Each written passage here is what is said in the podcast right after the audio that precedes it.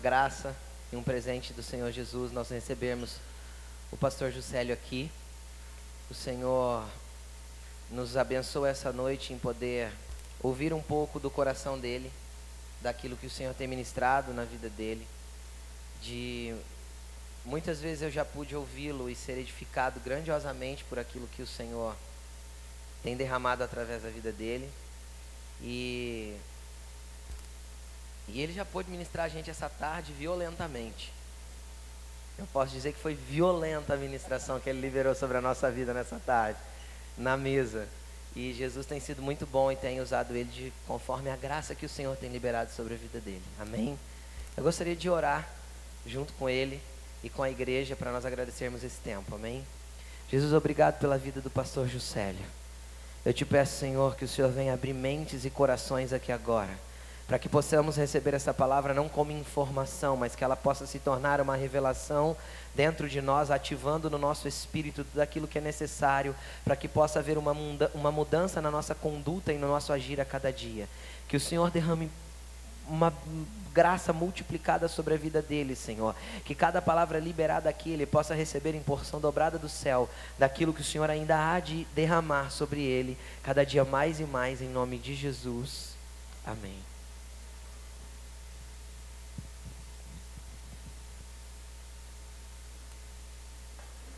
Graças a Deus. Olá, meus queridos, boa noite a todos. Que a bondade do Senhor enche seu coração ainda mais. Que bom podemos passar esse tempo juntos. Uh, os que vão estar todos os dias. Vamos estar aqui hoje, sábado, também é, no domingo. E queremos aproveitar cada momento para entrarmos mais no Senhor. Que bom que você separou essas horas para colocar a sua família diante de Deus. Esse investimento que você está fazendo na sua casa e na sua vida. Para aqueles que não me conhecem, meu nome é Juscelio. Eu sou casado há 23 anos com a minha Lulu, uma pessoa maravilhosa, uma mulher que Deus me deu e funciona como um, um remédio, um calmante na minha vida.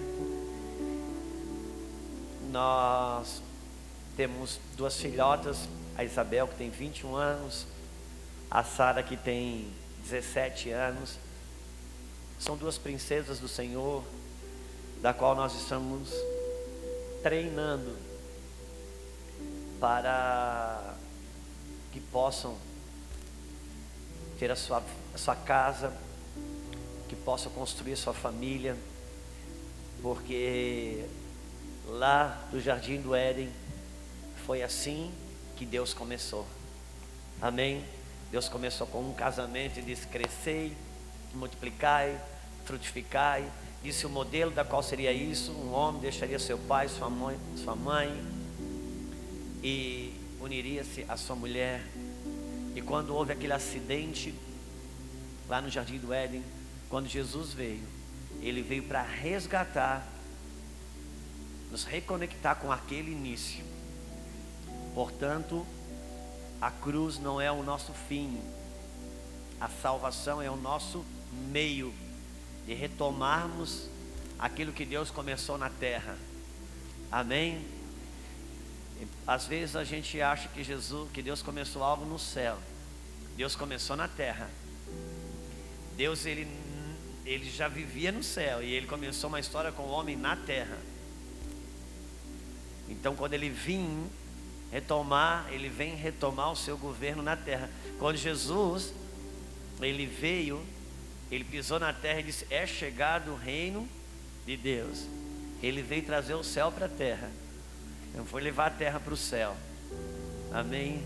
Então, quando nós pensamos na obra de Cristo, nós pensamos na retomada do governo de Deus através do homem sobre a terra.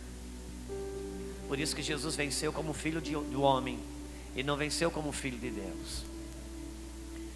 E nós, há 23 anos eu me converti e há 23 anos eu me casei. Nos dias que eu me convertia, naqueles mesmos dias eu me casei e Deus tocou a nossa vida. Ah, e não tocou só a nossa vida, mas também transferiu um DNA vocacional para levantarmos a bandeira da família, do matrimônio, e nós temos trabalhado para isso. Nós entendemos que a família ela é um fundamento do reino de Deus. Ela não é nem necessariamente um assunto pastoral. Ela é um assunto apostólico. Porque os apóstolos, eles tratam do fundamento, dos fundamentos do reino de Deus. As pessoas que no Novo Testamento falam sobre casamento, elas não eram pastores, eram apóstolos. Porque os apóstolos, eles lidam com os fundamentos do reino. De maneira que uma das coisas que nos faz sofrer hoje na igreja é porque a igreja está tentando curar a igreja pela igreja. E a igreja não caiu na igreja. A igreja caiu na família. E família vem antes de igreja. Família é um fundamento do reino. E se você não constrói os fundamentos, se você não reconstrói os fundamentos caídos, a casa que você construiu em cima, nós já sabemos o que acontece quando os ventos sopram e transbordam os rios. Amém? Conhecemos por isso é uma questão de reconstruir os fundamentos. O nosso querido pastor Cote, ele usa uma frase bastante relevante. Ele diz que antes de haver um, um reavivamento, vai precisar haver um, haver um reabibliamento. E antes de haver uma transformação, vai precisar haver uma transfundação. É uma questão de nós mexermos nas, nos fundamentos da igreja e nos fundamentos do reino. Porque família é um fundamento. Amém? Nós sabemos que Gênesis começa com o casamento e Apocalipse termina com o casamento. Porque Deus é um Deus de aliança. É um fundamento do reino. Então, uma das coisas que a gente tem buscado fazer é trabalharmos no fundamento hoje a respeito de casamento e família. Isso aqui é tipo o Jô Soares, assim? Me senti um pouco global, assim, por um momento.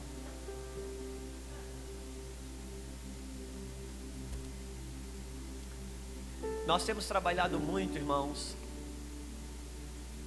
voltado para curar ou restaurar os relacionamentos na igreja. E temos tido pouco êxito, porque nós estamos trabalhando para cura da doença do corpo e não estamos trabalhando para a imunidade do corpo. A minha cidade, ela é um modelo para o mundo no tratamento do HIV. E uma pessoa que tem soro positivo, ela não morre de AIDS. Ela sempre ela vai morrer de qualquer outra doença, menos de AIDS. Porque a AIDS em si, ela não é uma doença. Ela só trabalha para roubar a imunidade do corpo. Então nós temos um hospital lá, só para aidéticos. E as pessoas vivem visitando, porque eles saem de lá, chegam lá com uma pneumonia, trabalha a pneumonia, cura a pneumonia, sai de lá, o primeiro vento que dá, volta a gripe. Por quê? Porque, nós, porque a imunidade não existe, a imunidade está no pé. Então nós queremos curar as enfermidades do corpo que são os relacionamentos adoecidos. E a gente passa por um seminário, um retiro, um curso, recupera, restaura um relacionamento aqui e outro ali, mas no primeiro vento adoece. Por quê? Porque a imunidade do corpo está no pé. Porque a imunidade do corpo, no tocante a relacionamentos, é aliança. O que protege o relacionamento é aliança. Se você perde o conceito de aliança, você já não tem mais a proteção dos relacionamentos. O que protege relacionamentos é aliança. Então hoje temos que trabalhar não tanto para recuperar relacionamentos, mas para devolver para a igreja o conceito de aliança. Porque é aliança é que nos protege.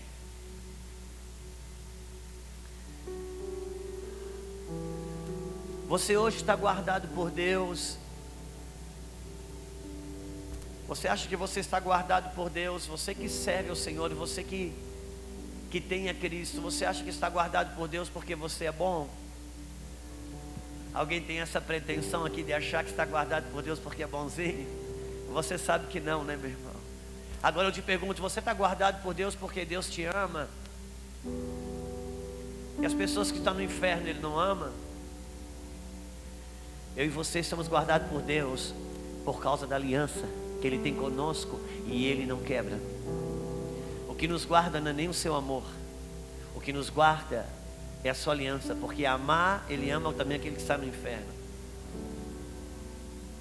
O que nos protege o nosso relacionamento com Deus é que Ele tem uma aliança conosco. E ainda que nós sejamos infiéis, a Bíblia diz que Ele continua fiel. Por isso nós precisamos recuperar o conceito de aliança. Para termos relacionamentos de alto nível, é preciso tirar a aliança de um lugar tão baixo que ela está no nosso meio. E aliança é uma questão de fundamento da igreja. Então Deus está buscando, nunca precisamos tanto. E sobretudo nesses dias, porque esses dias foram profetizados. São dias de Noé. São dias de Sodoma e Gomorra. Jesus falou sobre eles. E, e ele falou que nesses dias pessoas casariam e se dariam em casamento, ou seja, o conceito de aliança não existiria mais. É preciso identificar os dias que estamos vivendo. Por quê? Para nos adequar a Ele. Nós, Deus colocou no ciclo da nossa vida o dia e a noite colocou as estações do ano, colocou marés que dá esse peixe, que dá aquele peixe, colocou fases na lua para plantar esse tipo de semente e aquele tipo de semente. Deus estava nos ensinando que nós precisamos conhecer a fase, os dias, os tempos que estamos vivendo. E Ele colocou isso sinais físicos no mundo físico, para compreendermos também os, os dias espirituais. E houve dias na face da terra que foram dias marcantes, específicos. Jesus fala sobre os dias de Elias. Jesus fala sobre os dias X, os dias Y. E nós precisamos conhecer os dias que estamos vivendo. Porque os dias que estamos vivendo são os dias do tempo do fim. E nos dias do tempo do fim é que vamos ter a visitação do grande dia do Senhor. E a Bíblia diz que o grande dia do Senhor será terrível e maravilhoso. Eu não sei como uma coisa pode ser terrível e maravilhosa. Ou é terrível ou é maravilhosa. Mas Jesus diz que vai ser terrível e maravilhoso. Porque esse mesmo dia vai ser terrível para uns, maravilhoso para outros. Por isso que eu preciso conhecer os dias que estou vivendo. Por quê? Para quando a visitação do dia chegar, eu esteja do lado daqueles que vai ser maravilhoso. Precisamos conhecer os dias que estamos vivendo para nos adequar. Jesus ele entendeu bem. Um dia lendo Isaías 61, que para nós é 61, mas para eles não tinha nenhum tipo de número. Ele abriu o rolo, ele entendeu, uau, Hoje está se cumprindo isso aqui que Isaías falou. Ele entendeu o dia que ele estava vivendo. João Batista entendeu os dias que estava vivendo. Quem entende os dias que está vivendo, ele não cumpre a profecia, ele se torna a profecia. João Batista disse: Eu sou a profecia, aquele de quem está escrito: Preparai o caminho. Uau! Pessoas que entenderam tanto seu tempo que se tornaram a profecia. gostaria nessa noite de podermos falar de coisas espirituais para pessoas espirituais. Amém? Ah, eu sempre digo que eu nasci para falar para crente. É obviamente que eu já vivi meu tempo de crise sobre isso.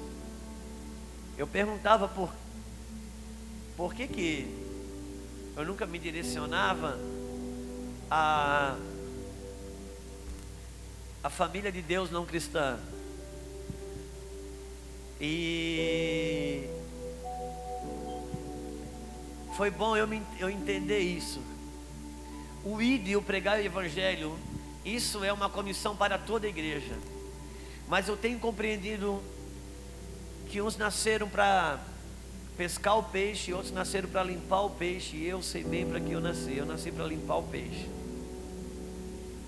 Por isso que eu tenho um grande amigo que passou por aqui dias atrás, pastor Alexandre Muracarra.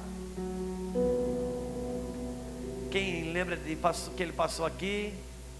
Pastor Alexandre Muracarra é um grande amigo meu. Ele é um evangelista sem igual. Nós dois, muito interessante, a gente é amigo, mas discorda em quase tudo. Por que quase tudo? Porque no tudo a gente concorda. Acontece que ele olha tudo da janela para fora e eu olho tudo da porta para dentro, porque eu sou pastor e ele é evangelista. E o evangelista é interessante, porque ele, ele ganha o cara na rua de manhã, à noite ele quer que o cara um, já quer botar o cara para dar um testemunho no culto. E isso para mim me dá uma coisa ruim, porque eu sou pastor. Eu disse, cara, não faz isso, Alexandre, pelo amor de Deus, Muracaba. E o, o evangelista precisa saber a importância do pastor. Porque o evangelista ele salva o perdido, depois mata o salvo. Tem que tirar da mão dele para poder discipular.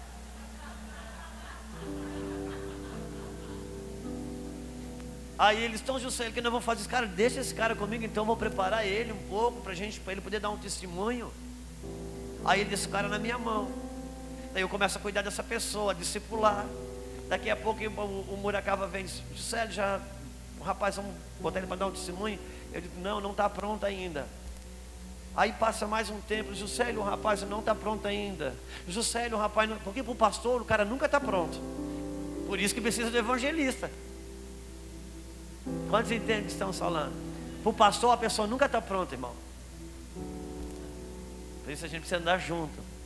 Para trazer o equilíbrio do corpo. Ele nasceu para pescar o peixe.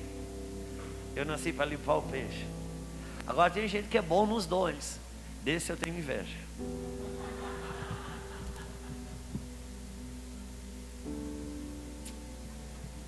Eu estou meio desfalcado aqui porque eu estou sem a minha Lulu. E eu não viajo sem ela. Mas agora, até dezembro, já determinei que, não, que eu vou viajar sem ela. Ela fez uma cirurgia bem recente, esse mês, que não estava programada. E agora ela está num pós-cirúrgico, lento, cuidando, dia a dia. Eu, graças a Deus, que eu tenho duas filhotas maravilhosas que estão lá de enfermeira para ela, cuidando dela. E, e por isso que ela não está comigo. Mas eu fico bastante desfalcado. Mas nem tudo é do jeito que a gente deseja. Nem tudo é da maneira que a gente quer. Então o que a gente procura fazer é tirar o melhor, mesmo do pior. Outro dia eu estava lendo a Bíblia e vi Jesus dizer que nos últimos dias o amor de muitos esfriarão. E entendendo que eu estou nos últimos dias, eu disse, Deus, eu disse, Jesus, que notícia horrível essa. E o Senhor falou uma coisa no meu coração ali, tem uma notícia boa aí dentro. Eu disse, Senhor, então tu me mostra. Você lê novamente. Senhor, está dizendo que nos meus dias o amor de muitos esfriarão. Chega a me assustar isso. Eles, pois é. Mas olha bem, se eu estou dizendo que o amor de muitos esfriarão, é porque existirá um pouco cujo amor não vai esfriar. É preciso tirar o melhor do pior. Eu quero acreditar que você quer fazer parte desse povo, amém? Só existe uma maneira. Só existe uma maneira de fazer parte daquilo que poucos têm. É fazendo o que poucos fazem. Nunca teremos o que poucos têm fazendo o que muitos fazem. Por isso a palavra de Deus está nos chamando para os últimos dias. Eu gostaria de pedir para você abrir a sua Bíblia em 2 Crônicas,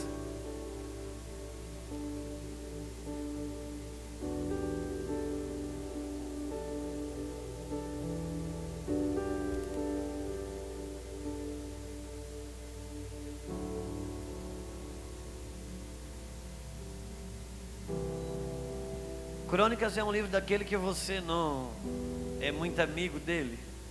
Porque a maioria das vezes que a gente abre ali está fulano morreu e nasceu ciclano, que morreu e nasceu beltrano, que nas, morreu e nasceu, que coisa mais chata. Mas vai passando, chegou. Tem coisas em crônicas que nos ensina muito, que é as sucessões geracionais. Deus é um Deus geracional. E segundo Crônicas, no capítulo 28,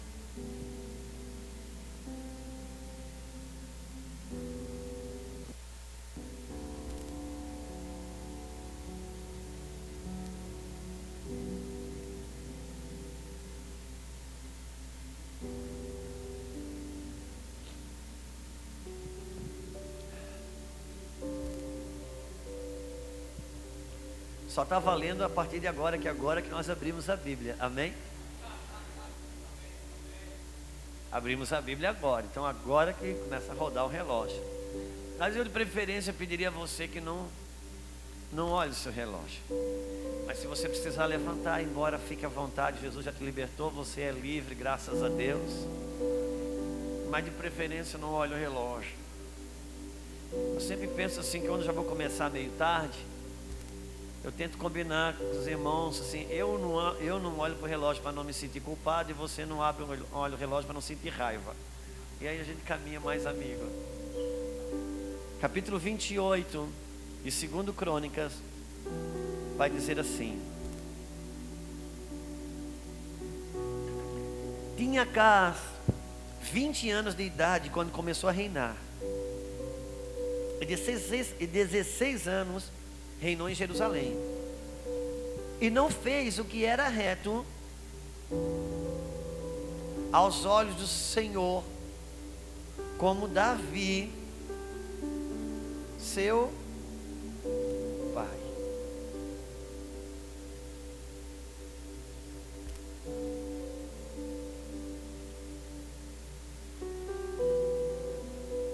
Importa dizer que o pai de Acás era Jotão.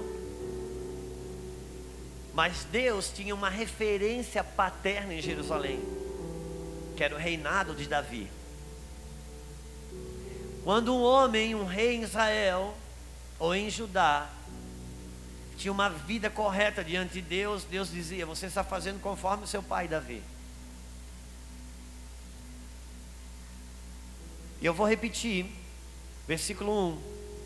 Tinha quase 20 anos de idade quando começou a reinar, 16 anos reinou em Jerusalém, e não fez o que era reto, segundo aos olhos do Senhor, como fez o seu pai Davi. Antes andou nos caminhos dos reis de Israel, e demais disso fez imagens fundidas a, ba a Baalim. Também queimou incenso no falo do filho de Inom e queimou os seus filhos no fogo, conforme as abominações dos gentios que o Senhor tinha desterrado diante dos olhos dos filhos de Israel. Versículo 24.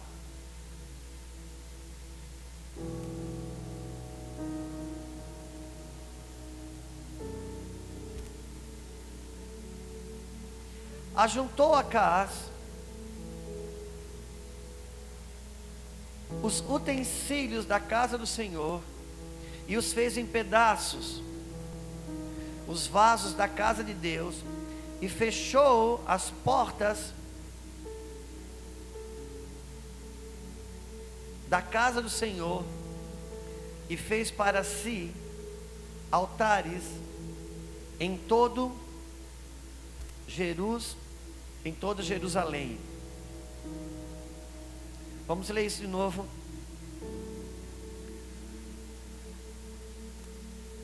Versículo 22. E no tempo da sua angústia, então ainda mais transgrediu contra o Senhor. Tal era o rei Acás.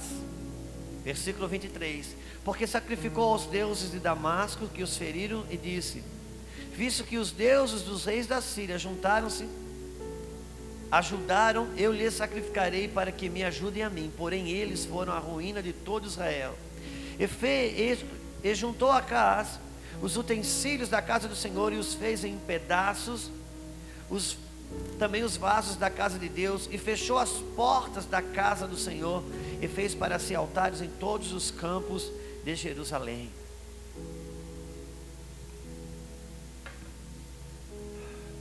Versículo 27. Dormiu Acás com seus pais e o sepultaram na casa, ou sepultaram na cidade em Jerusalém, porém não os puseram no sepulcro dos reis de Israel. E Ezequias, seu filho, reinou em seu lugar. Pai, nós te damos graças, queremos unir o nosso coração e as nossas orações em tudo que foi ministrado aqui. Queremos unir a nossa oração a cada canto, a cada expressão de louvor, de adoração, a cada intercessão, às ofertas, a cada abraço, a cada olhar, a cada movimento que o Senhor usou aqui. Nós queremos nos unir e clamar, Senhor, por aquela graça que está merecida em Cristo Jesus e não em nós. Aquele favor inexplicável que o Senhor derrama sobre as nossas vidas.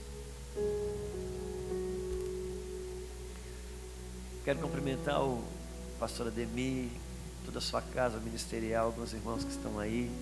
Deus abençoe. Tivemos uma experiência muito preciosa de comunhão com os irmãos. E uma alegria saber que estão aqui nessa noite. Eu vou descer um pouquinho, que eu estou muito longe dos irmãos. Eu gosto de ficar um pouquinho mais perto, aí eu ponho os filmadores tudo no mato, né? O pessoal que filma. Não pode deixar, não tá, tem problema não. Tudo certo. Eu, eu gosto de chegar mais perto, até eu tenho falado, irmãos, que o meu tempo de pregador já foi. Hoje eu chego para sentar com os irmãos, sentar com a igreja e a gente mutuamente se edificar. Bom seria se pudéssemos fazer uma roda e discutir o que vamos falar aqui. Mas não podemos. Então, vamos ministrando algumas coisas. Para alguns pão, para outros semente. Porque a Bíblia diz que Deus dá pão para o que come, semente para o que semeia. Quem tem cabeça de consumidor recebe pão. Quem tem cabeça de provedor recebe semente. Isso quem define é quem recebe, não quem, nem quem, não quem dá. E certamente o Senhor vai liberando algumas pérolas que tem coisa que Deus pulveriza, mas tem coisas que Deus você sabe que aquilo vai no teu espírito, parece que encaixa e Deus está dizendo isso aqui, eu estou falando com você. Por isso eu acho muito relevante que a gente hoje sente, quando vá num culto, numa reunião, sente com uma caneta e um papel na mão. Porque a vida da igreja, a vida do evangelho, ela é uma encarnação da palavra. Jesus Jesus não é isso aqui. Irmãos, Jesus não é a palavra. A palavra é que é Jesus. Quando essa palavra sai daqui e ela entra em você e você vive ela, então Jesus está em você. A palavra é uma pessoa. A palavra é uma vida humana em movimento celestial. Isso que Cristo era na terra. Ele era a palavra. E nós temos uma cultura de sentar numa cadeira e ouvir uma palavra. E vai para casa e tem uma opinião sobre ela. Foi boa, ruim ou mais ou menos. Nunca é essa a ideia. A ideia é que uma palavra liberada entra em você e ela vai ser você amanhã. Ou você vai ser ela amanhã. Porque se Jesus é o verbo encarnado, você é a carne enverbada. Porque ele primeiro foi o verbo para depois ser carne, e eu primeiro fui carne para depois ser verbo. Pelo novo nascimento. A palavra é uma pessoa. O evangelho é uma vida humana em movimento. Não é um, coisas que eu sei. Você não vive do que sabe, irmãos, você vive do que tem. Por isso, um crente que muito sabe e pouco tem é chato para dedéu. Por isso que é de cada dez teólogos, um dá para ouvir.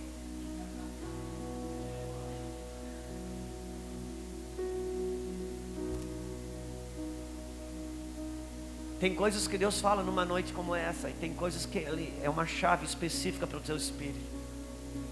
Anote, escreva. Vá para casa, tranque o seu quarto, pega essa chave, até que ela se torne um sêmen dentro de você.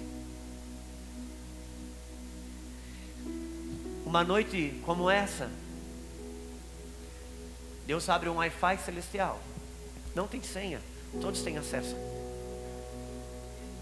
E todos podem fazer o Ctrl C.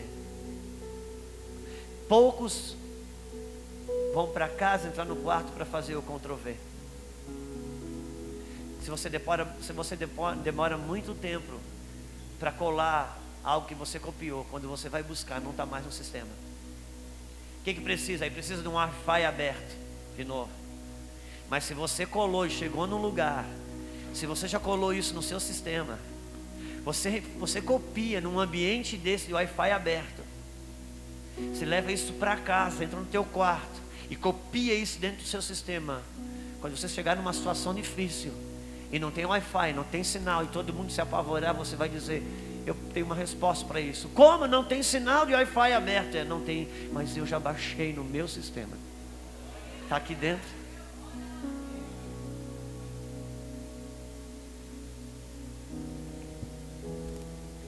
E até parece que eu entendo alguma coisa na internet. Só sei ligar e desligar esse negócio. É um, tô indo bem. É uma coisa humilhante é isso, irmãos. Você, você fica ali na frente do computador 40 minutos tentando sair do lugar, não consegue. Vem uma criança de 10 anos, aperta com uma tecla só e. Ah, mas é humilhante, gente.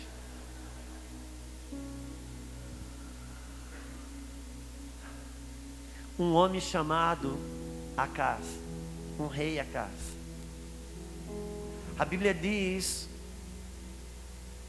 que esse homem ele teve um governo tão ruim tão separado de Deus, tão profano, tão abominável, que o dia que ele morreu, ele não foi digno de ser sepultado no cemitério dos reis. Não foi digno.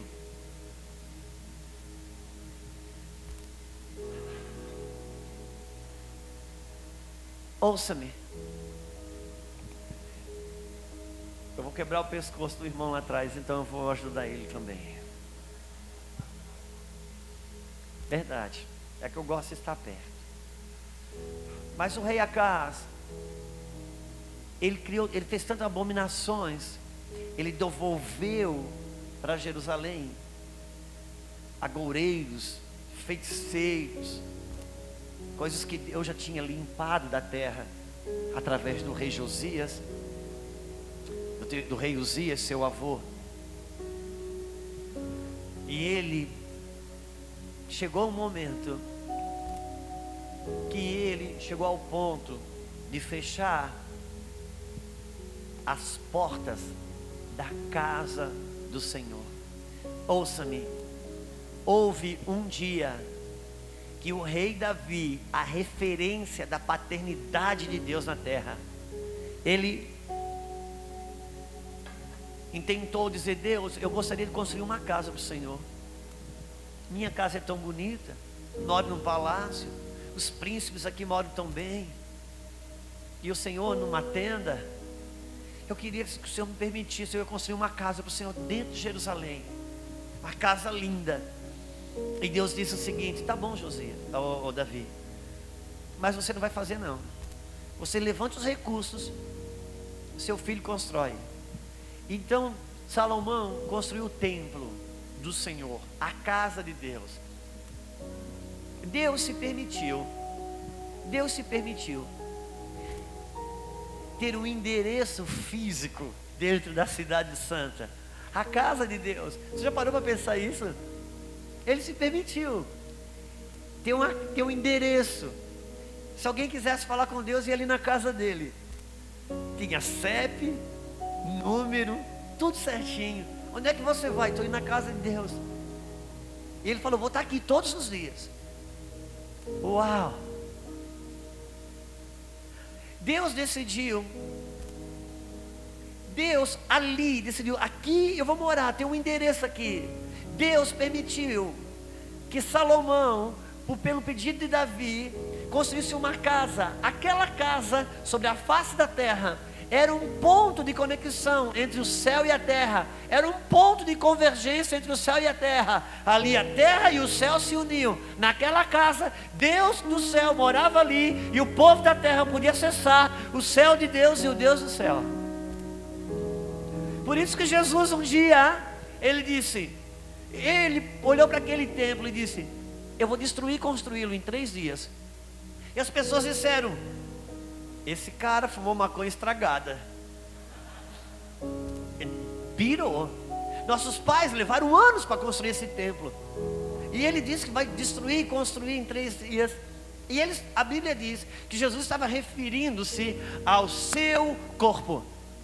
Porque Jesus, quando ele veio à terra, ele disse: Eu sou esse templo aí, eu sou a conexão do céu e na terra, eu sou homem Deus e Deus homem, eu sou a conexão do céu na terra. E aquele templo estava ali, era a conexão do céu na terra. Ali estava o Wi-Fi aberto, tinha sinal para acessar o céu. Só que a Bíblia diz que esse homem, o rei Acas, ele chegou ao ponto de profanar tanto, se separar tanto de Deus, fez errar todo um povo, entregou seus filhos a Moloque. Oh, oxalá tivéssemos tempo para falar só sobre isso, mas preciso seguir. Entregou os filhos, uma geração que vinha a Moloque, ao ponto de chegar, chegou o ponto que ele fechou as portas da casa de Deus. Caiu o Wi-Fi. A partir daquele dia, não tinha mais conexão entre o céu e a terra. O portal estava fechado. O Rei da Glória não podia mais entrar. Porque o portal que o Rei da Glória entrava, aquela casa que Deus falou, colocaria o meu nome aqui, e eu virei a oração que aqui se fizer, aquela casa foi fechada. Mas ouça o versículo 20, 24. Diz assim: Ajuntou a casa os vasos da casa do Senhor e fez em pedaços os utensílios da casa de Deus e fechou as portas da casa do Senhor. Ouça-me. A gente lê esse versículo numa fração de segundos. E a ideia que a gente tem que a casa foi ali e fechou as portas. Ouça-me. A casa do Senhor, ela tinha seus utensílios sagrados, utensílios de ouro, utensílios sagrados, os talheres, as taças, os, os as jarras, as bacias, os pratos dos cerimoniais que acontecia, do sacerdote, o sacrifício que acontecia para o perdão do povo, para a restauração do povo. A Bíblia diz que Acas, ele destruiu aqueles utensílios sagrados. Isso fala, ele foi destruindo os utensílios sagrados até o ponto que fechou as portas da casa do Senhor. O que queremos dizer com isso? Ele não fechou as portas da casa do dia para a noite. Ele primeiro foi destruindo os utensílios sagrados da casa do Senhor.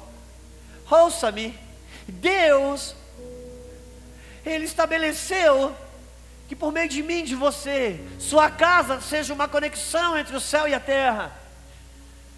Sua casa seja um portal aonde os filhos dessa casa tenham uma conexão com o céu. Mas a nossa geração ouve. A minha geração, eu tenho 49 anos. E que tem, quem tem aqui pelo menos de 35 anos para frente, vai entender muito bem o que eu estou falando. Porque nunca houve uma geração que negasse o direito da próxima geração conhecer a Deus, como essa geração da qual eu pertenço. Por quê? Porque, ouça, irmãos, a gente não fecha as portas da nossa casa para Deus do dia para a noite. A casa não fechou a, casa, as portas da casa do Senhor do dia para a noite. A casa, ele foi destruindo os valores sagrados aos poucos. Você não fecha as portas do dia para a noite.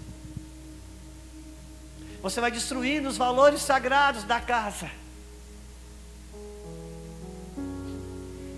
E filhos que vêm, pecam e transgridem contra Deus, não por desobediência, por nem saber que aqueles valores que hoje eles profanam, um dia foram sagrados. Porque Satanás não precisa mais do que uma geração para arrancar um valor de Deus da face da terra, e a próxima geração que vem nem sabe que existe. Por isso que cada vez que uma geração de Deus estava desviado, profeta, Deus levantava um profeta e dizia o seguinte: Os vossos pais me deixaram. A geração estava desviada, mas Deus estava dizendo: o problema não está em vocês. O problema está em que vossos pais nos deixaram. Ouça-me. Quem tem mais de 35 anos aqui sabe o que eu estou falando. Quem na sua sinceridade pode dizer que na sua infância dava bênção pai e bênção mãe. Quem na sua sinceridade pode dizer que na sua infância era sim senhor e sim senhora. Eu te pergunto, esse valor sagrado foi transferido para o seu filho? Uma geração que vem. Irmãos, a casa não fechou as portas da casa do Senhor do dia para a noite. Ele foi destruindo os valores sagrados de dentro dela, até que chegou uma hora que a casa caiu e a Wi-Fi perdeu conexão com o céu. Continuou sendo a casa do Senhor, fechada. E quando alguém dizia: "Que casa é essa?" É a casa do Senhor. Porém, ela perdeu a sua funcionalidade original. Quando nós vamos tirando de dentro dos nossos lares os valores sagrados, chega uma hora que a gente perde conexão com o céu. Continua tendo o título de crente, continua indo no culto no domingo, mas a casa perdeu a sua funcionalidade original, que era que passar para a próxima geração o cajado e o bastão do Senhor, porque para Deus uma geração contará a outra geração as maravilhas do Senhor. Quantos estão comigo? a gente vai tirando aos poucos. Nossos, eu lembro que eu tratava bênção pai, bênção mãe, bênção tio, bênção tia. Eu lembro inclusive que eu, quando nasci, eu sou mais moço, meu pai já morava na cidade. Mas meus tios moravam tudo no sítio. E quando eles precisavam de alguma coisa, de fazer um empréstimo no Banco do Brasil, ou vir no hospital, eles passam, vinham tudo, hospedavam na nossa casa. Eles viam tudo do sítio. Aquelas mãos que o, a casca do aipim dava para ver debaixo da unha. Eu tinha que pegar aquela mão e beijar na mão e dizer: Bênção, tio.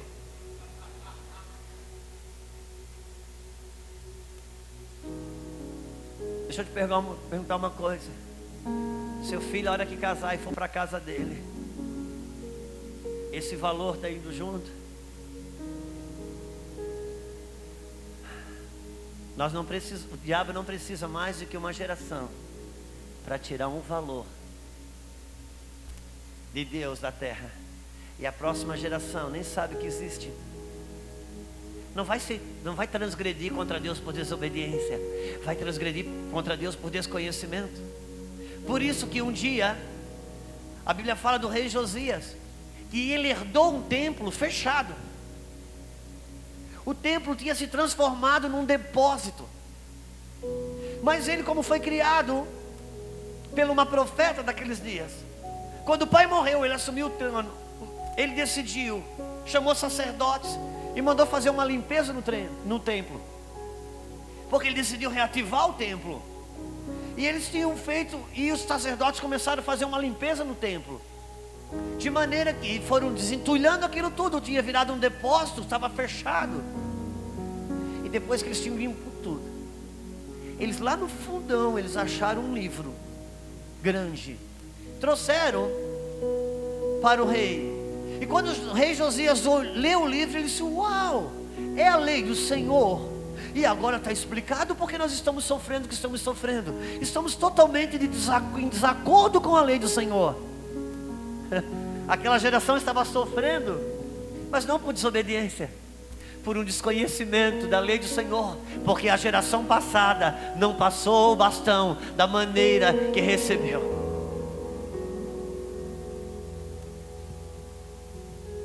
Não se, não se fecha as portas do dia para a noite. Por isso que quando Deus fala a respeito de, do, de um movimento profético de, de Elias, está escrito em Malaquias: Ele converterá o coração dos pais aos filhos e dos filhos aos. Uau! Agora responde a mim. Se ele primeiro vai converter o coração dos pais para depois os filhos, quem está desviado? Precisamos pensar como estamos passando o bastão para a geração que vem. Por quê? Porque Deus é um Deus geracional. Deus não é um Deus só de Abraão. Deus é um Deus de Abraão, de Isaac e Jacó. Deus é um Deus geracional. Abra a Bíblia. De Gênesis a Apocalipse. Você vai encontrar um pai se escondendo e tentando mostrar o seu filho. Porque as promessas de Deus na Bíblia Sagrada nunca foi para a pessoa que ele profetizou, sempre era para a geração que estava vindo. Abraão, em Isaac está a promessa, na tua descendência está a promessa. Abraão, anda nessa terra e por onde você pisar a planta dos teus pés, eu darei a sua descendência. Deus estava dizendo: aonde você passa, guerreia, implanta uma bandeira do reino, os seus filhos vão passar ali e o boleto já está pago, ele vai desfrutar, ao invés de ter que pagar o boleto que não foi pago. Porque deixar um legado de Deus para os filhos é deixar uma herança sem dívida.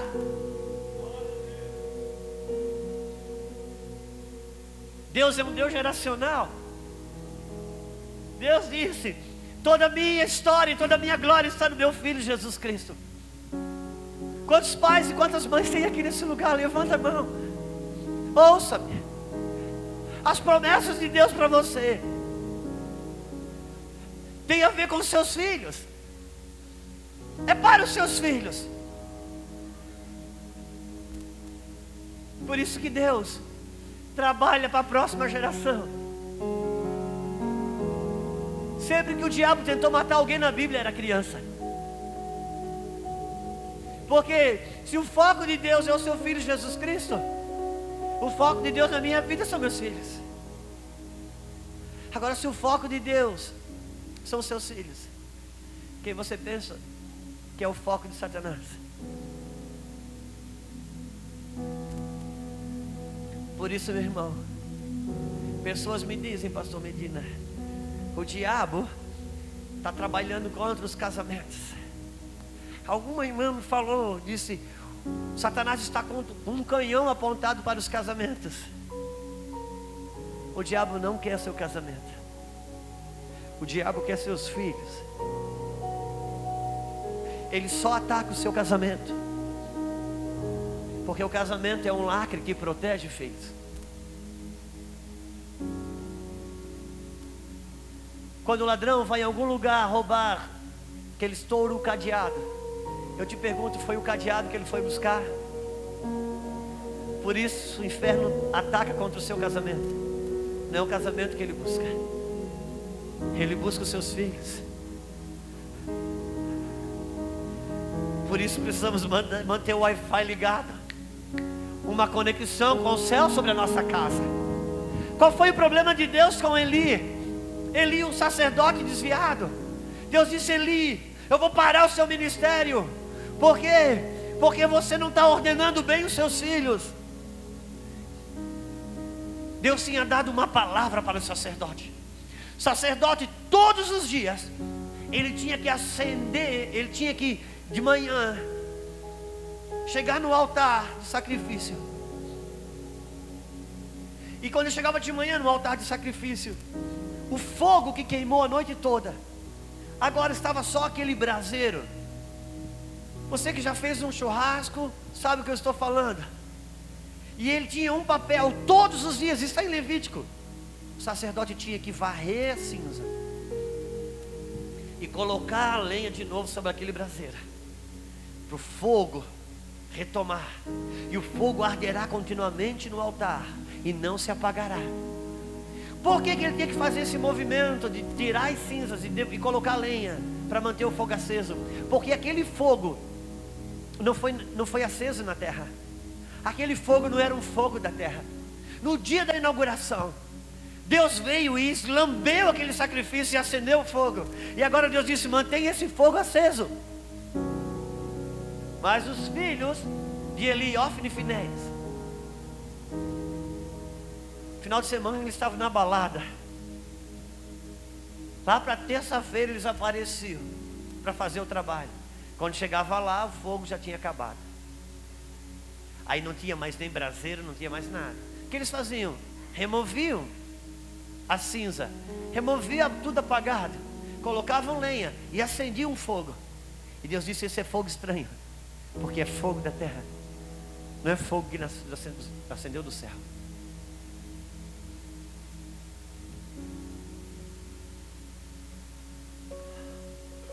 Quando os filhos não encontram fogo do céu em casa, eles são tentados a acender fogo estranho, a se relacionar com fogo estranho. Por isso o fogo do céu precisa ser mantido na casa. Porque a brasa arderá sobre o altar e não se apagará. Precisamos entender que nós servimos um Deus geracional.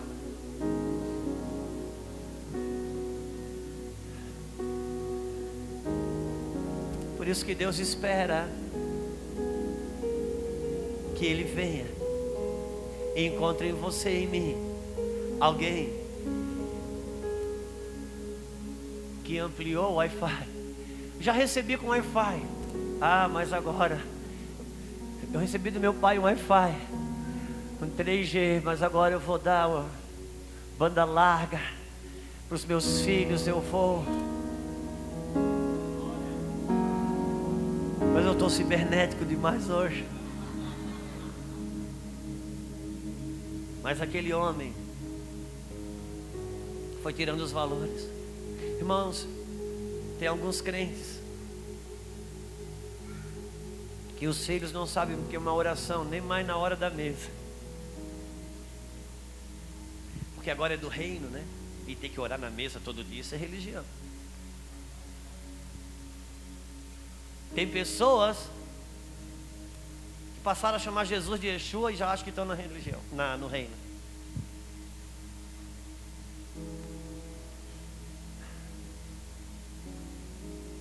A didática da vida dos nossos filhos. Ouça, irmãos. Não dá tempo de explicar, vou correndo assim. A Bíblia diz que quando Israel era menina, estava debaixo de tutor a lei funcionava como um tutor. Era o aio. que era o aio? O aio era o tutor que cuidava da criança, do, do filhinho do rei, até o rei crescer.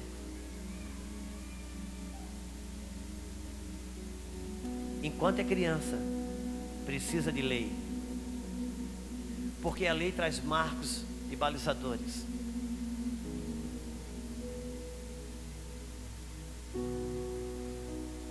Quem é aqui é do tempo que quando estava na escola havia fila para menino e fila para menina? Obrigado. Eu sei do que você está falando, então nós sabemos o que estamos falando. Havia fila para o menino, havia fila para a menina. O menino jogava bola, a menina brincava de boneca e brincava de casinha e brincava de boneca. E quando brincava de boneca, ela era mãe da boneca. É diferente da geração que brinca com a Barbie. Porque a menina que brinca com a Barbie, ela não é a mãe da Barbie, ela é a Barbie amanhã. Ela está se projetando na Barbie para amanhã.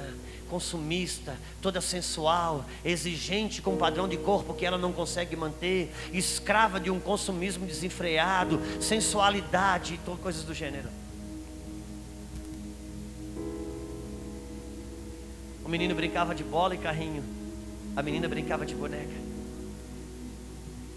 As, o mundo do menino, as cores eram azuis. O mundo da menina, as cores eram rosas. E isso trazia um balizador de sexualidade. Ouça-me. Nós estamos com sérios problemas hoje de homossexualidade na igreja. Porque padrão, perdemos os padrões, os balizadores que constroem sexualidade. Sabe, quando eu estava na, quando eu entrava na fila do menino, Nunca minha professora disse, Juscelio, fica aqui na fila do menino, porque você é menino, sabe? Olha aí no meio das tuas pernas depois, que você vai ver que você é um. Não. Não existia isso. Simplesmente o fato de eu estar na fila do menino me dizia que eu era um menino. Quando eu ganhava uma bola e um carrinho, me dizia que eu era um menino. Quando eu olhava, meu pai vestia azul, eu sabia que era um menino. Quando eu vi o cabelo curto do meu pai, eu sabia que era um menino. Eram balizadores que construíam a sexualidade. Por quê? Porque o sexo nasce pronto, mas a sexualidade não nasce pronta. A Bíblia não diz que nasce homem ou mulher. A Bíblia diz que nasce macho e fêmea. E um, isso fala de sexo, não de sexualidade. O sexo nasce pronto, mas a sexualidade não nasce pronta. Você vai poder saber de uma criança que nasceu prematura, e ela fica na incubadora, precisa terminar o pulmão, precisa terminar a mulherinha aqui, mas nunca vai ter que ficar lá para terminar o piu-piu. O piu-piu nasce pronto, o sexo, irmãos, nasce pronto. Mas a sexualidade não nasce pronta. Do ponto de vista da sexualidade, a criança nasce um elemento neutro. Quando nasce um filho e um casal, nasceu o bebê, então eles vão olhar. Então nasceu como, como Deus fez, da terra, do barro. Aí vai olhar aquele bebê de barro. E se o barro brotou, é macho. E se o barro rachou, é fêmea. E com essa e dessa forma, o Criador já definiu o sexo. Porque não tem bebê flex. Ele já definiu o sexo. A orientação sexual a orientação o Criador já deu. Só que essa criança, se nasceu macho, ela nasce com hormônios predominantemente masculinos, mas nasce com hormônios femininos. Se nasceu fêmea, nasce com hormônios predominantemente femininos, mas nasce com hormônios masculinos. Agora nasceu, brotou, é macho, Agora cabe o pai e a mãe construir um homem dentro desse macho. Isso é sexualidade. Nos dias atuais, a vida moderna não permite que pais e mães, pai e mãe tenham um tempo de construir sexualidade na vida dos seus filhos. O diabo fez o que? Tirou todos os balizadores da sociedade que construíam sexualidade. Trabalhou pesado nos desenhos infantis. O gatinho da Moranguinho, o gato da Moranguinho, no início, quando começou, tinha voz de menino, cor de menino e nome de menino. Depois passou a ter voz de menino, nome de menino, cor de menina. E foram aos poucos Satanás investiu pesado no mundo infantil. Hoje nossas crianças crescem debaixo de um mundo erotizado e assexuado. Ouça-me.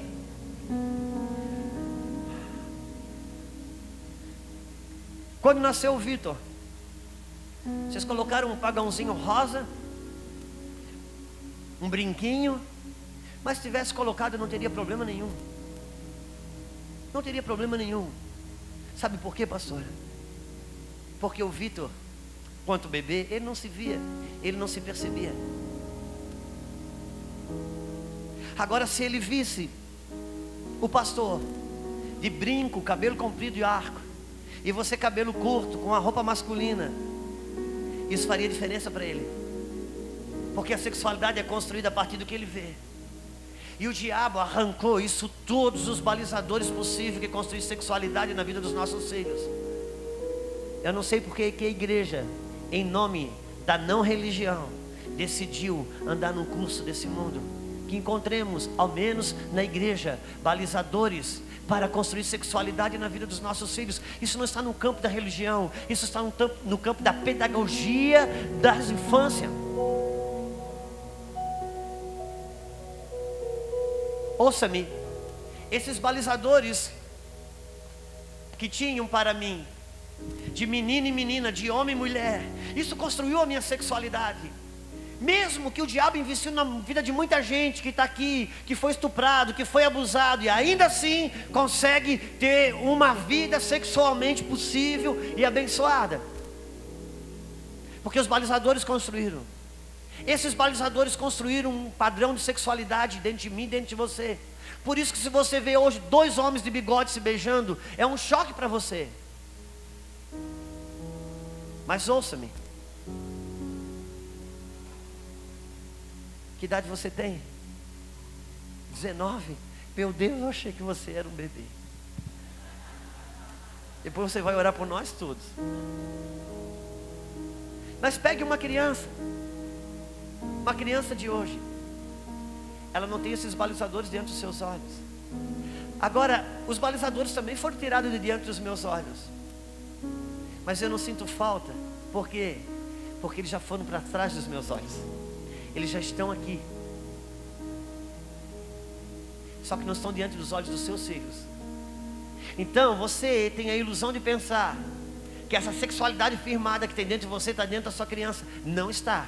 Dois homens se beijando para ele não é o impacto que é para você, porque os balizadores de construção foram tirados. E a vida moderna de pai e mãe não permite que faça isso. Por isso nós, hoje nós encontramos filhos de diáconos, filhos de pastores com problemas sérios nisso. E agora a gente quer falar mal do diácono, irmãos. Nós não temos que bater. O seu filho é o meu filho. O meu filho é o seu filho. Nós somos uma família. Que estamos falando. É que nós não podemos arrancar os valores sagrados de dentro da casa, que parecem ser coisas pequenas. Agora, as pequenas coisas que você negligencia dentro de casa, vai determinar as grandes coisas que você perde fora de casa. Seu filho não começa usando droga dentro de casa. Meu filho não começa fazendo coisas erradas dentro de casa. Agora, por meio da internet, até isso é possível. Por quê? Porque entregamos os nossos filhos a Moloque. A gente vê jovens na igreja sendo discipulado pela Lady Gaga. A gente vê crianças na igreja sendo discipuladas pela Monster High. Um defunto, cara. E agora estamos entregando nossos bebezinhos para Pepa e para Galinha Pintadinha discipular. Não. Por favor. Nossos filhos têm pai e mãe de Israel homens que têm a dar destino para sua casa. Só que isso é uma construção. Ouça-me.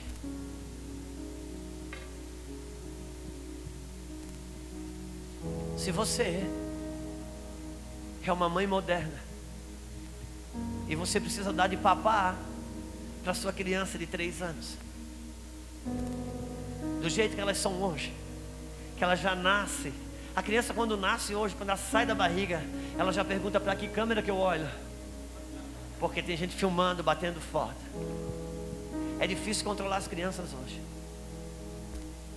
Então, se você tem uma criança de três anos e você é uma mãe do mundo moderno, sua vida é corrida. Para dar uma papinha para ela, você vai gastar quase uma hora. Porque ela não quer comer.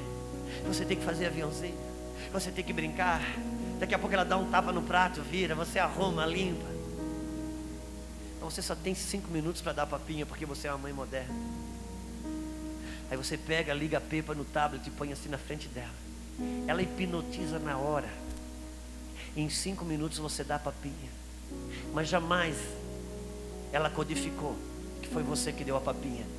Ela codificou que quem deu a papinha foi a pepa ou a galinha pintadinha. E seu filho não é filho de uma galinha pintadinha. Não é filho de uma pepa. Seu filho tem mãe, seu filho tem pai. Nós precisamos, irmãos, construir nossas famílias e nossas casas como lares edificados em Deus. Porque criança é como um milho de pipoca. Quando é criança, você não sabe quem está sendo criada no Senhor.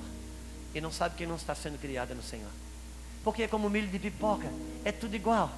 Elas brincam para lá, brincam para cá. Mas chega na adolescência, juventude.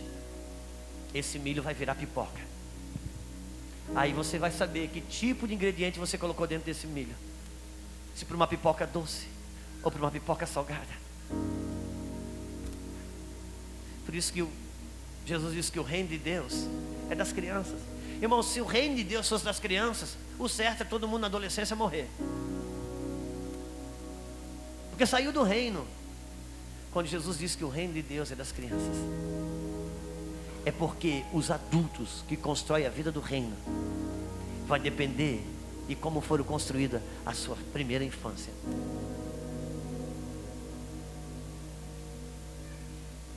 Não tire, não fechamos as portas do dia para a noite. Vamos tirando os valores sagrados. Nós temos crianças que sabem todos os nomes, irmãos, daqueles vampiros, demônio que vem naquele papelzinho da Elma Sheets. Sabe todos os nomes de todo tipo de desenho diabólico. Mas não sabe quem é Isaías. Não sabe quem é Ezequiel. E a gente olha e quer julgar uma geração perdida. Uma geração que não sabe diferenciar a mão esquerda da mão direita. Temos um trabalho. Um trabalho de conectar a geração. Aonde tem reino, tem conexão de geração.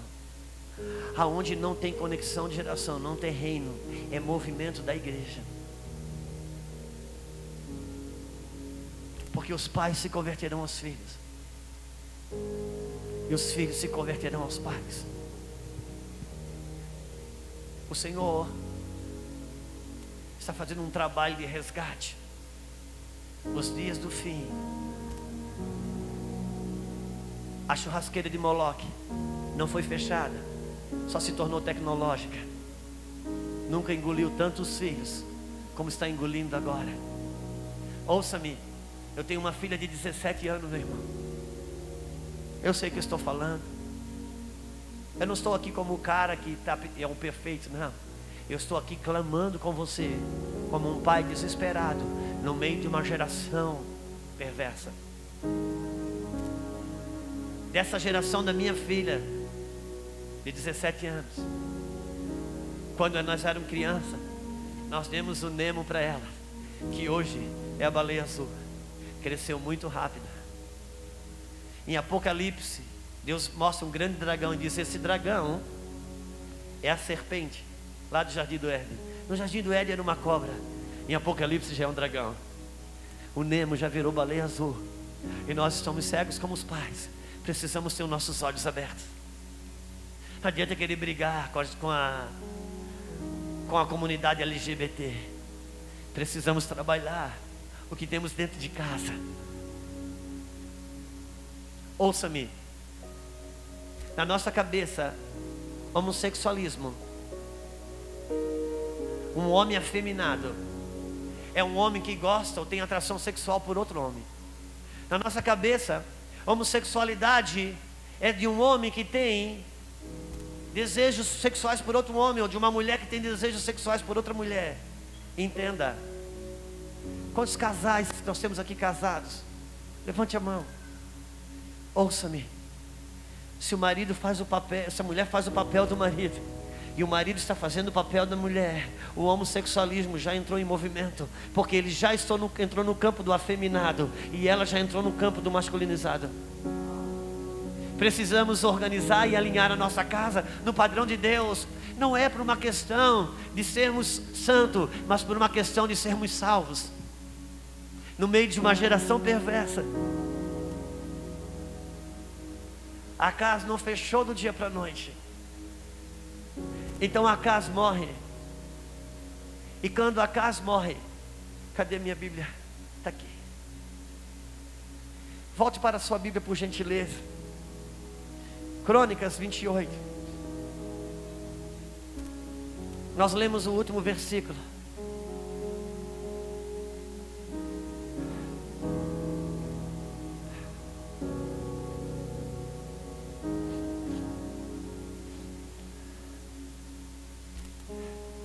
Eu acho que é meio pesado como um, assim um cardápio de entrada. Mas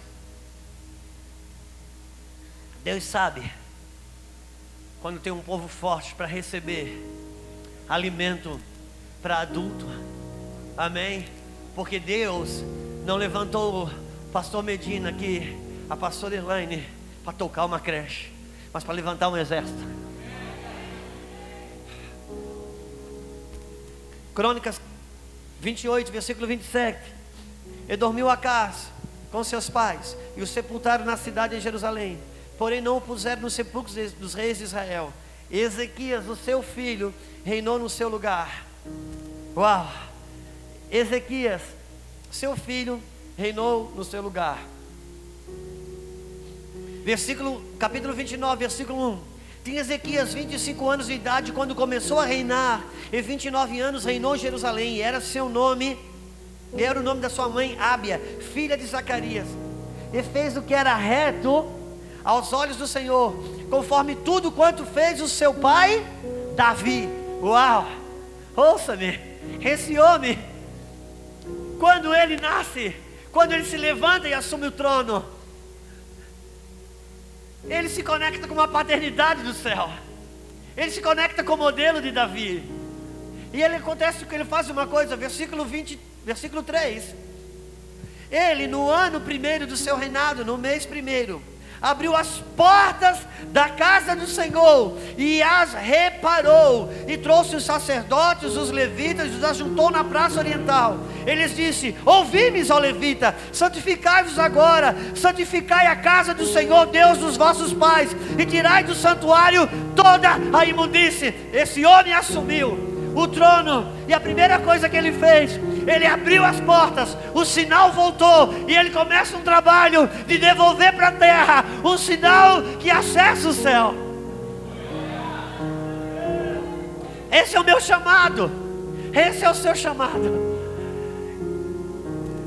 De abrirmos a nossa casa, o Wi-Fi nossos filhos tendo uma conexão do céu, tirando as imundícies, foram que coisas que entraram, ou que eu mesmo botei, ou que já herdei da minha casa paterna, eu não sei, seja como for, Deus diz: conecta-te com essa realidade de uma paternidade celestial. Ouça-me, aqui tem mais gente, mas tem mais jovem, aqui está mais adulto, fique em pé comigo, por gentileza. Vira tudo para mim aqui. Isso. Entra na fila aí, minha irmã, aqui.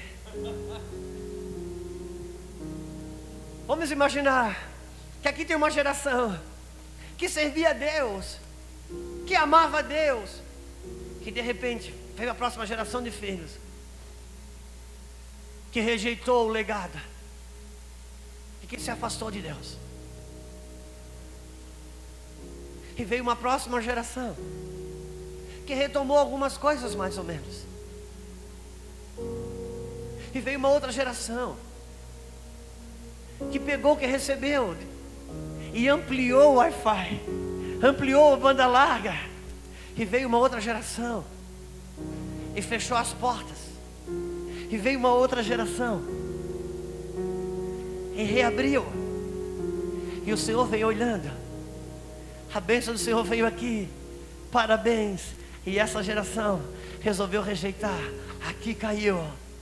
E essa aqui retomou, essa aqui ampliou, essa aqui jogou fora, essa aqui reabriu. Eu te pergunto, na linhagem, quando Deus olhar você como elo, você é uma porta que ampliou ou é uma porta que fechou?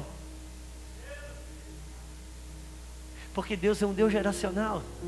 Deus não me vê como uma pessoa, Deus me vê como uma linhagem. Por quê? Porque eu morro, mas não acabo, continuo na vida dos meus filhos. Obrigado. Quantos entendem o que estamos falando? A cultura ocidental nos roubou a ideia geracional. Só que Deus é um Deus geracional. Deus é um Deus geracional. Abriu o portal.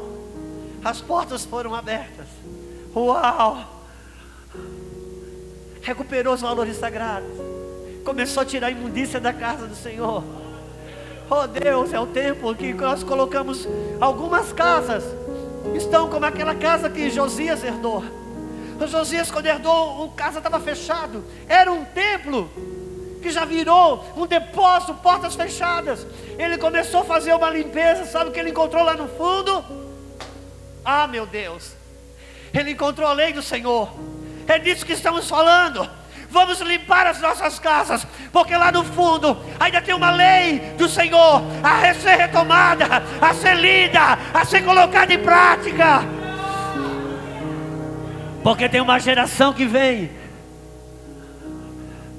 em dias difíceis que precisa acessar o céu um portal, uma abertura do céu. Minha casa um portal de Deus. Ouça-me, Deus trabalha com portais. E Deus trabalha com casas que sejam portais.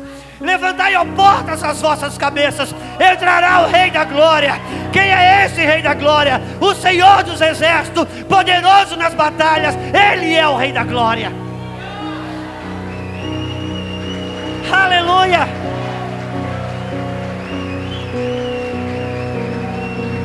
Seja um portal. Seja um portal. Israel estava debaixo da opressão dos medianitas. Gideão trabalhando trigo no lagar, se esforçando. Deus aparece para ele e diz: Gideão, homem valente, eu sou contigo. E ele, Gideão, quando ele responde, quando ele responde, você entende por que Deus foi nele. Ele diz: Olha, se o Senhor é conosco, porque vivemos a opressão que estamos vivendo. Deus não falou que era com todos, Deus falou que era com ele. ele Deus diz: O Senhor é contigo. Deus diz: Se o Senhor é conosco, irmãos, Deus, quando quer virar uma página, um calendário, quando Ele quer abrir uma estação, Ele busca um homem, uma mulher que tem uma mente coletiva, que entende que o que Deus deu para ele é para espalhar numa geração, não é só para sua casa.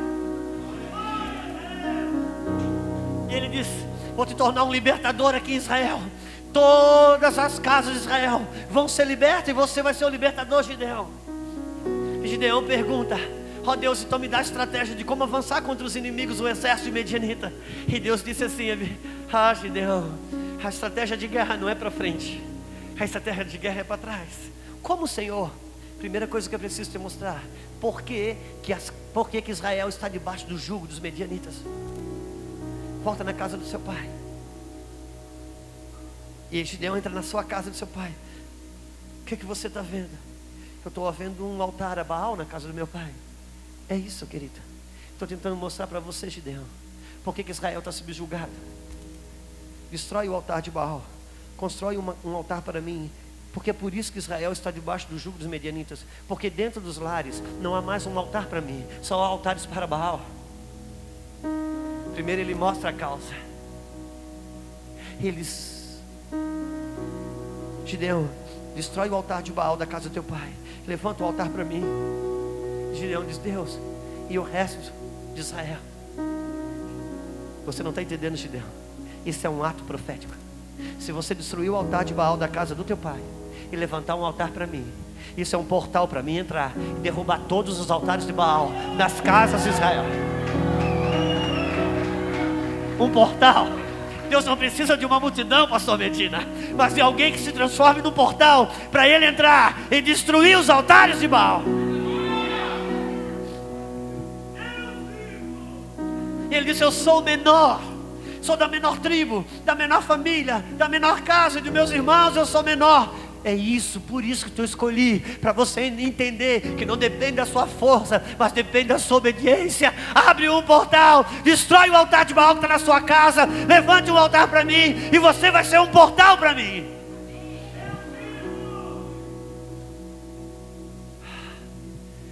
Ezequias, ele reabre. Israel voltou a ter um endereço onde podia acessar Deus. oh meu Deus, talvez o teu vizinho, a casa dele não é um endereço que possa acessar Deus. Talvez o, o, teu patrão, a casa dele não é um endereço que possa acessar Deus. Meu Deus, e Deus olha sobre a face da terra. Alguém quer ter uma casa que seja um endereço onde pessoas possam me acessar.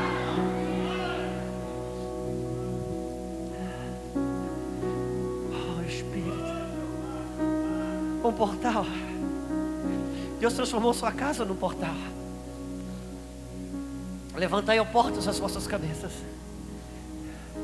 Agora entenda: Satanás, ele não cria acessos, ele trabalha com os acessos que Deus cria. Vamos tentar melhorar isso. Satanás não cria acesso, ele trabalha com os acessos que Deus cria. Por que, que você acha que o sangue do terreno de macumba, o sangue de uma galinha, cria um acesso para Satanás. Porque Satanás entendeu que o sangue cria acesso. Porque a minha e a sua eternidade está garantida pelo um acesso que foi criado pelo sangue de cordeiro. Agora entenda. O portal da sua casa que Deus criou para ele entrar, o Rei da Glória. Ele procura Satanás entrar aí. Porque o mesmo terreno que foi preparado para o trigo, quando os homens dormiram, encontrou acesso para plantar o joia. Abra Jeremias comigo, não olhe o relógio, por favor. Abra Jeremias comigo, capítulo 9. Vamos, vamos encerrar. Vamos encerrar. Eu preciso de mais sete, oito minutos, não é conversa de pregador, não. Mas abra Jeremias comigo. Capítulo 9 ou 11, mais ou menos.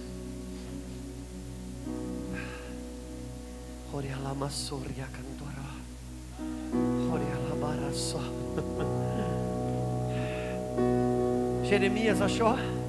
Capítulo 9, versículo 21.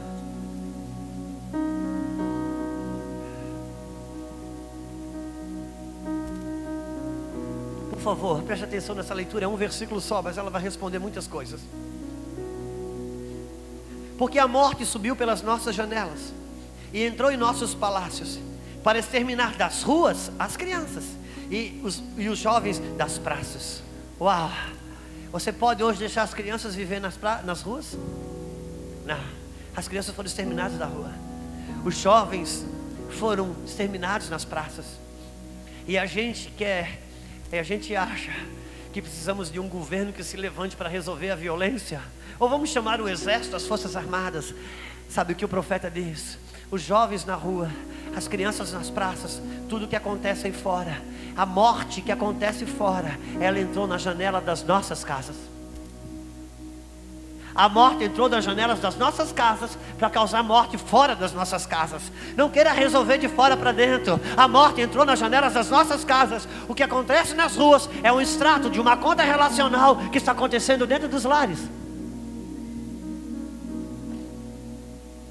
Mas Deus, Deus tem uma estratégia para nós. Então vamos mais para frente. Abra Lucas comigo rapidinho, nós vamos encerrar aqui. Eu estou dentro dos meus sete minutos. Lucas, capítulo 10.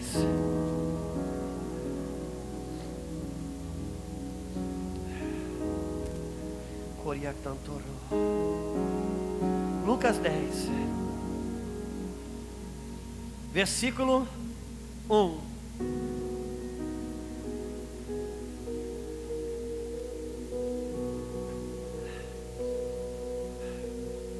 Diz assim: E levantando-se dali, eu estou em Marcos, aí não dá. Lucas 10. E depois disso, designou o Senhor ainda outros setenta e mandou-os adiante de sua face, de dois em dois, a todas as cidades e lugares aonde deviam de ir. E dizia-lhes: Grande é a seara, mas os ceifeiros são pouco. Rogai, pois, ao Senhor da seara que, eu, que envie ceifeiro para a sua seara. Versículo 5. Em qualquer casa onde eu trardes, dizei primeiro: Pai seja nessa casa. E se ali houver um filho da paz, repousará sobre ela a paz.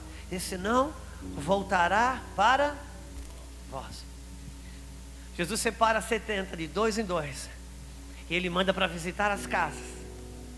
Mas quando ele olha, que ele vê, os discípulos olharam, viam de um lado os sacerdotes querendo matar Jesus, criando todo tipo de oposição ao governo de Cristo.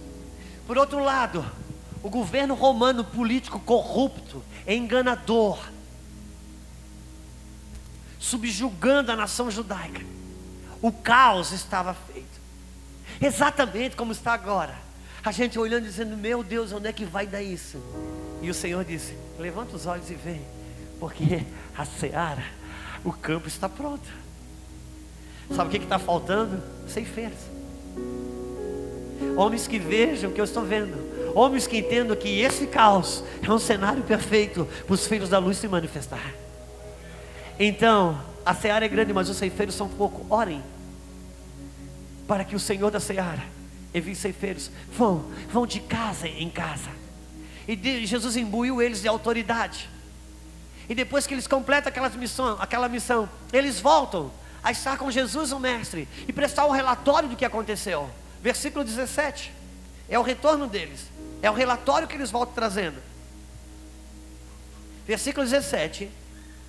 E voltaram os setentas com alegria, dizendo: Senhor, pelo teu nome, até os demônios se nos sujeitam. E disse-lhe Jesus: Eu vi Satanás cair como um raio do céu. Eis que vos dou poder para pisar serpentes, escorpião, escorpião e toda a força do inimigo, e nada vos fará dano algum. Uau! Ouça-me. Jesus mandou de dois em dois. Jesus disse: A seara é grande, falta ceifeiros. Ore para que o Pai mande ceifeiros. E quando eles voltam prestando o relatório, Jesus diz: Daí, gente, daí, mestre, o senhor não tem noção. É capeta voando para tudo quanto é lado. Onde nós botava o pé, demônio corria. E Jesus falou: Sei, eu vi Satanás cair como um raio, eu vos dei autoridade para isso. Agora me responda: se Jesus mandou eles de casa em casa, e, disse, e eles voltaram dizendo que expulsaram muitos demônios, onde estavam os demônios?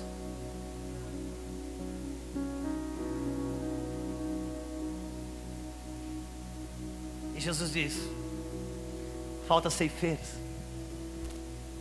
Da onde que virão os ceifeiros? De um seminário teológico? Não, querida. Virão de casas limpas de demônios que Jesus visitou e limpou. Daí virão os ceifeiros.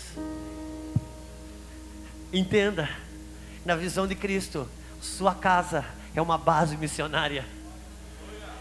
Sua casa é uma base missionária. Glória a Deus pelas escolas. Glória a Deus pelos seminários. Mas Jesus disse: Olha, vai atrás de ceifeiro. Uma casa limpa por demônios. Ela não pode ficar vazia, porque senão ele volta. Ela precisa se tornar uma casa, uma base de treinamento para missionários que virão. Essa é a visão de Deus para sua casa. Essa é a visão de Deus para minha casa. Por isso precisamos reorganizar primeiro. Os valores sagrados precisam voltar. Algumas coisas que nós temos nome de religião vão precisar voltar para os nossos lares.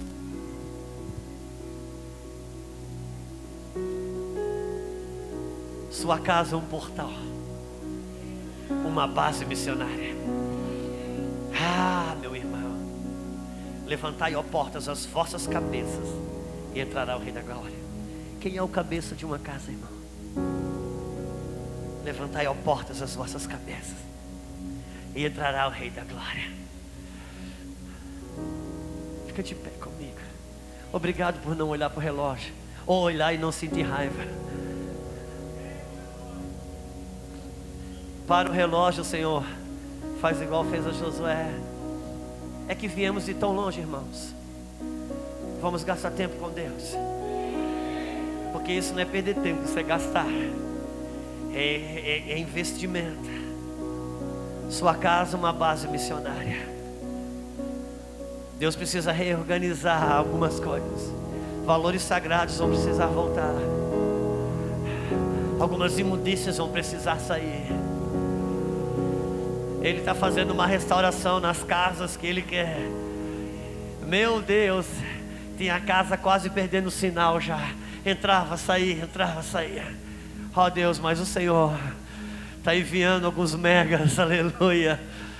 Aleluia.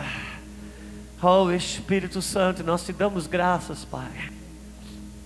Nós te louvamos, ó oh Deus. Que submetemos as nossas casas a Ti. Senhor, sabemos que nossos filhos são teus missionários. E queremos declarar, e eu quero declarar aqui, meus amados, que seus filhos são os meus filhos. Se o seu filho não está bem com Deus, o meu filho não está bem com Deus. Se o meu filho precisa de ajuda, então o seu filho precisa de ajuda. Não dá mais para apontar a casa um dos outros. Precisamos entender que a nossa casa é uma casa só e que a igreja ela é a nossa segunda casa. Quantos concordam? Agora, às vezes a gente não consegue ver a igreja como segunda casa. Sabe por quê, pastor? A igreja só é a segunda casa quando a família é a primeira.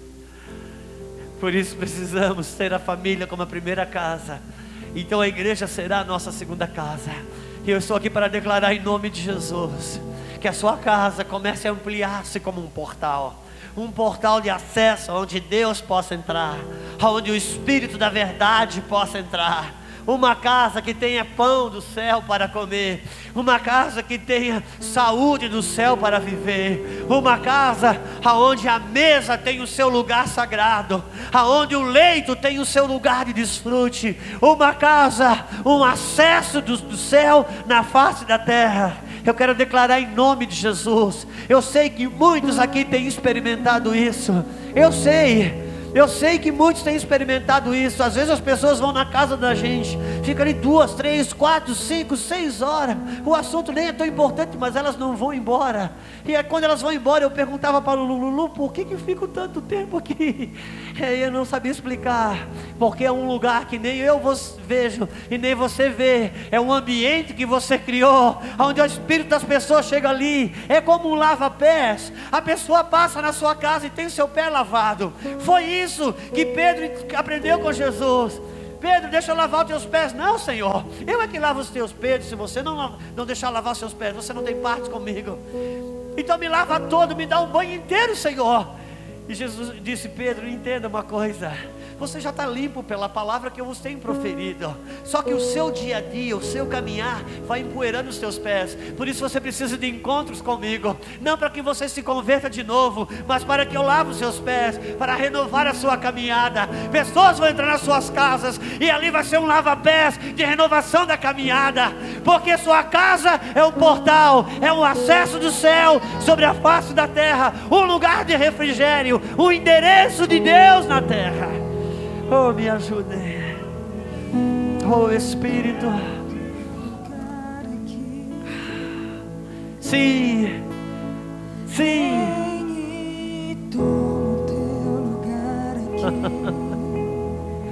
Coloca a tua casa dentro dessa música, por favor. Coloque a tua casa dentro dessa canção. Vem e toma o teu lugar. Sim, Deus. Vem e toma o teu lugar aqui. Pense na sua casa e cante essa canção. Vem e toma o teu lugar aqui. Vem e toma o teu lugar aqui. Oh Espírito, vem.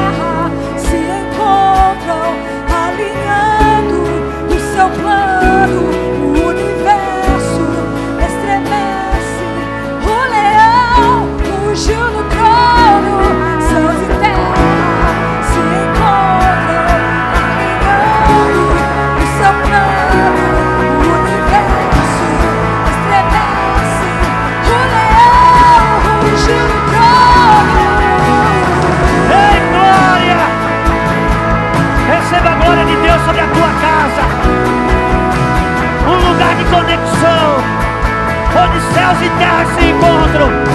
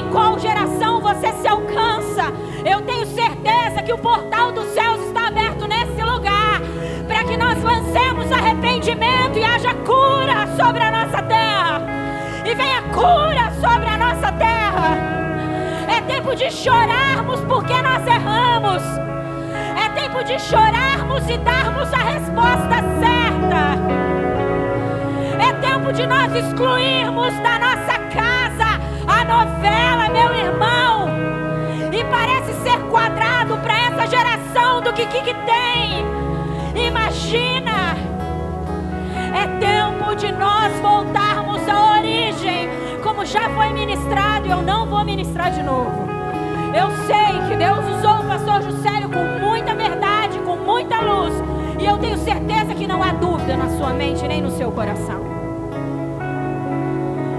Isso agora, independente de você ser pai ou filho, que o Espírito do Senhor traga sobre você um peso de arrependimento e saia de dentro do seu coração agora toda a dor que o Senhor sente. Que seja comunicado pelos céus agora a dor que o nosso Deus sente em ver uma geração sendo destruída, como está sendo a das nossas crianças. E eu chamo você nessa oração agora. Jesus, eu sei que o Senhor está aqui e que o teu exército também está aqui. Eu sei que o teu Espírito, Deus Emanuel, está aqui. E nós queremos reconhecer as nossas falhas. Queremos reconhecer a negligência, Senhor, da família, dos pais, dos filhos. Nós queremos reconhecer, Senhor, que achamos mais fácil, Senhor, a galinha pintadinha, entreter os nossos filhos do que ensinar que se pode e o que não se pode. Nós queremos reconhecer, Deus, que erramos e nós nos arrependemos por isso. Nós queremos reconhecer que falta e faltou temor nos nossos corações. Por isso a novela, Senhor, fez parte de muitas casas aqui. Nós queremos reconhecer isso, Jesus. Nós queremos reconhecer, Senhor, a negligência, Senhor, do pai, do homem, Senhor, em não comunicar ao seu filho que é ser homem. Nós queremos reconhecer a negligência da mulher moderna em não comunicar à sua filha o que é ser uma mulher virtuosa, uma mulher sobre os teus princípios. Há tantas falhas em nós, Senhor. Nós nos arrependemos agora. Nós clamamos, Senhor, pelo teu sangue sobre as nossas casas e sobre essa geração, Senhor. Nós clamamos, nós clamamos, nós clamamos. Traga cura,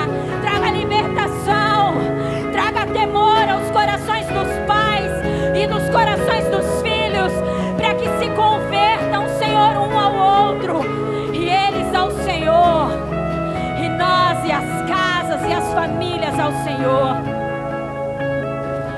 É isso que nós desejamos, Senhor. Senhor, eu declaro que o que que tem, o não tem nada a ver, não fazerá parte, Senhor, do ensino nas nossas casas. Nós declaramos, Senhor, que a tua palavra nos norteia, a tua palavra nos traz direção, ela é a luz para o nosso caminho.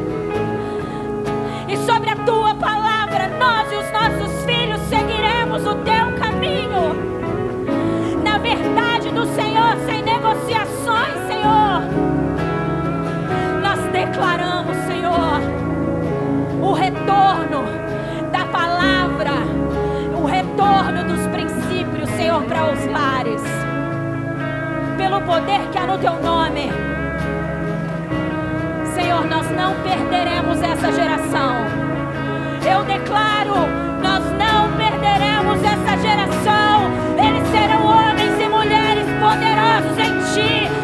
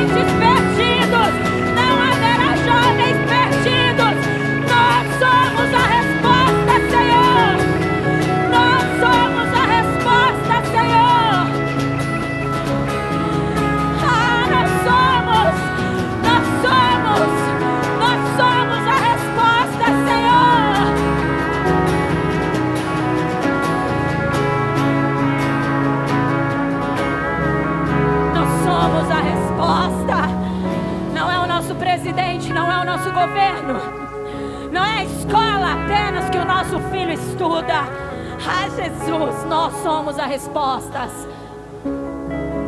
Os filhos que temem a tua presença e a tua palavra. Os pais, Senhor, orientados. Os filhos conduzidos sobre a verdade de quem o Senhor é. Sim, nós somos a resposta. Você pode dizer isso agora? Diga assim: Eu sou a resposta para essa geração, porque eu sou o sol da terra, a luz do mundo. Então eu não esperarei a próxima geração. Eu não esperarei a resposta dos governos, porque eu sou sacerdote, eu sou povo de Deus, filho de Deus, noiva de Cristo. Eu sou tudo o que essa geração precisa. Aleluias, aplauda Jesus. Obrigada, Jesus. Aleluias.